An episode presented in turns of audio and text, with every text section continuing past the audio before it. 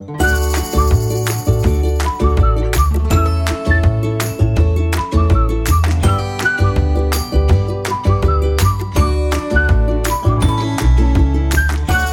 région Nouvelle-Aquitaine, on a la garantie de pouvoir bien manger et choisir un produit de qualité, de saison et de proximité, c'est même être certain de mieux manger. Il y a de quoi faire entre la fraise du Lot-et-Garonne, la Belle Rouge, le jambon de Bayonne IGP, la pomme du Limousin AOP, on est certain de trouver notre bonheur n'importe quand dans l'année, de manger mieux pour nous, pour notre bien-être, pour la planète et pour nos producteurs.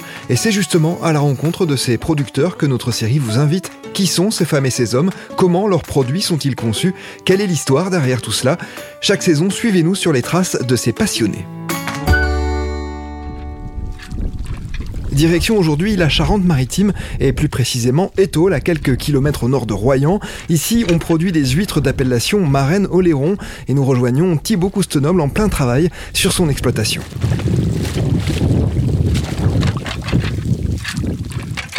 Je viens de donner un coup de, fourche pour récupérer les huîtres qu'on a mis au sol. Ce qu'on appelle les parés. On les cultive comme ça, les pousses. On les met au sol à l'ancienne. On va se faire violence, on va en ouvrir quelques-unes pour voir euh, comment elles sont en train d'évoluer.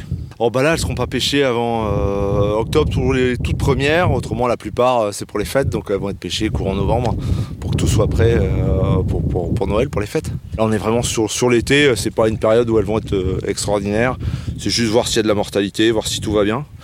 Là, je vois que ça va plutôt bien. Elle continue à pousser un petit peu.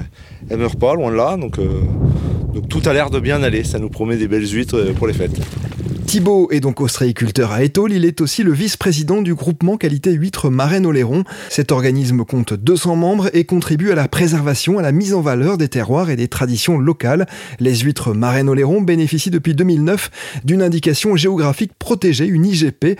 L'appellation compte aussi deux labels rouges, une garantie de qualité pour les consommateurs, une reconnaissance et une fierté pour les ostréiculteurs. C'est les deux seuls labels rouges qui couvrent euh, des huîtres euh, en Europe, sont les Marraine Oléron. C'est la fine de clair verte, label rouge, et la pousse en clair, label rouge. Bah, L'IGP, on a, pour le moment, on est les seuls encore pour quelques temps, si je dis pas de bêtises, à en avoir en, France euh, sur les huîtres.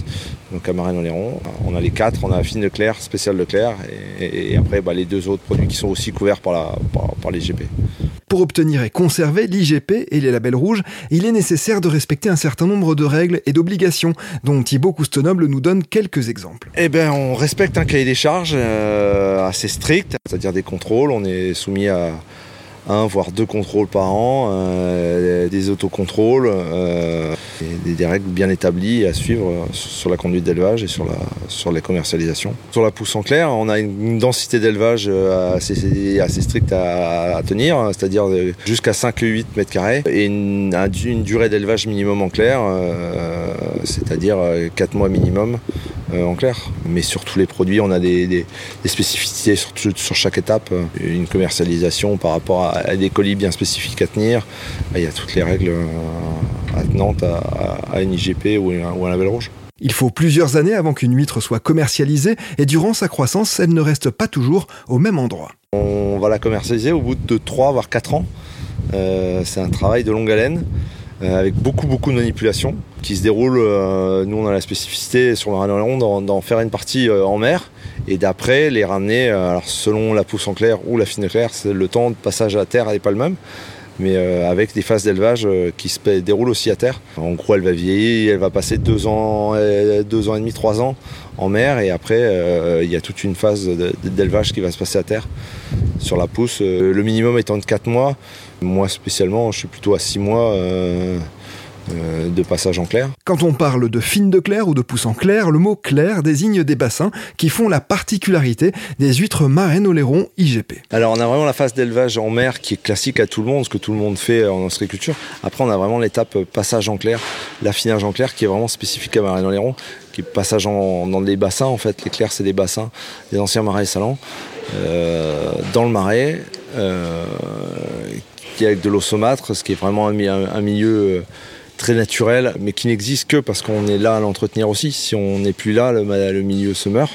Et c'est vraiment le, fait de passer ces huîtres dans, ces bassins spécifiques que sont les clairs euh, qui fait la spécificité de l'appellation marine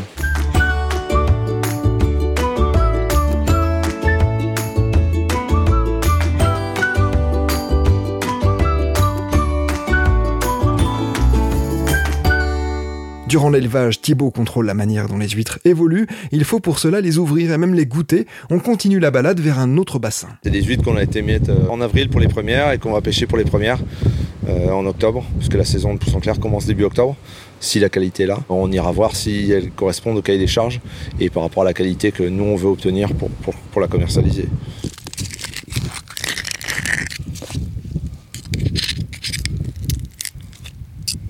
Un petit peu, ça monte un peu en chair, c'est pas, c'est pas ridicule. Après, ça n'a rien à voir avec une pousse pour le moment, mais, euh, mais, euh, mais ça suit son cours, ça va dans le bon sens.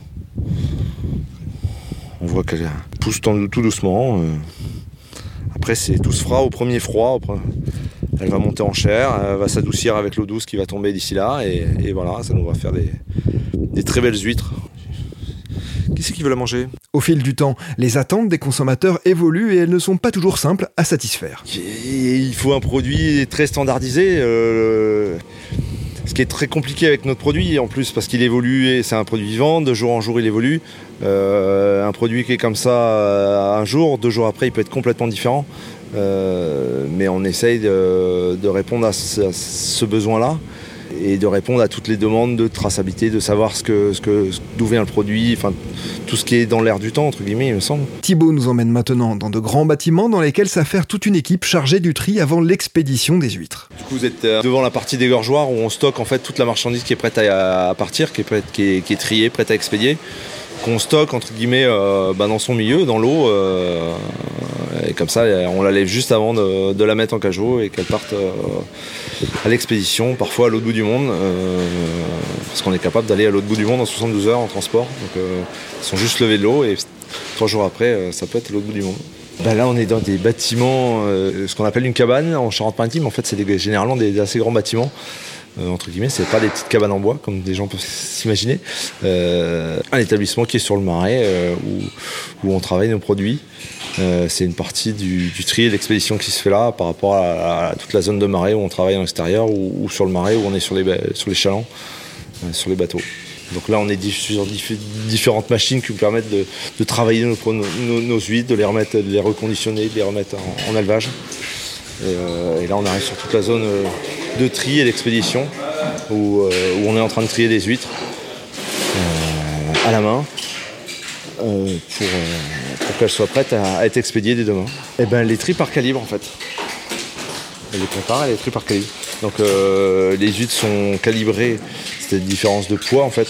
Entre le, ça va du 1 au 5, le 1 étant le plus gros, la plus grosse huître et le 5 la plus petite. Et là on la met euh, bah, selon les casiers, elles vont être sorties. Euh, là-bas ça va être du 1 et, ici ça va être du 3. On, les, on les calibre comme ça.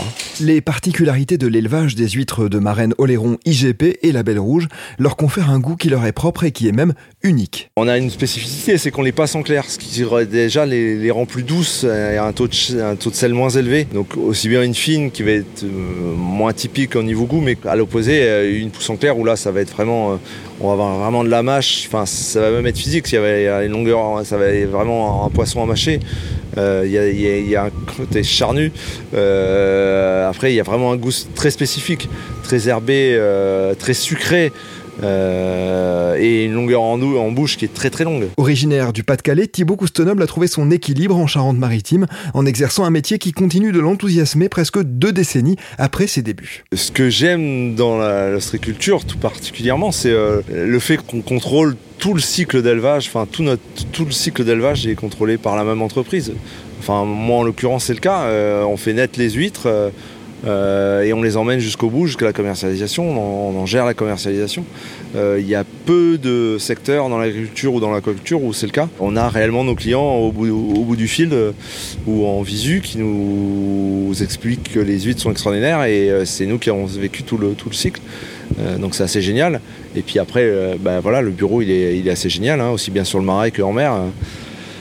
Euh, bon, il faut aimer dehors, mais, euh, mais, autrement, c'est plutôt superbe. Euh, les conditions météo sont assez douces en Charente-Maritime, donc donc c'est voilà, on y est bien, on y est très bien.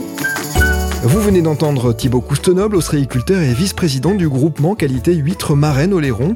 À très bientôt pour la suite de cette nouvelle série produite par l'Agence de l'alimentation Nouvelle-Aquitaine.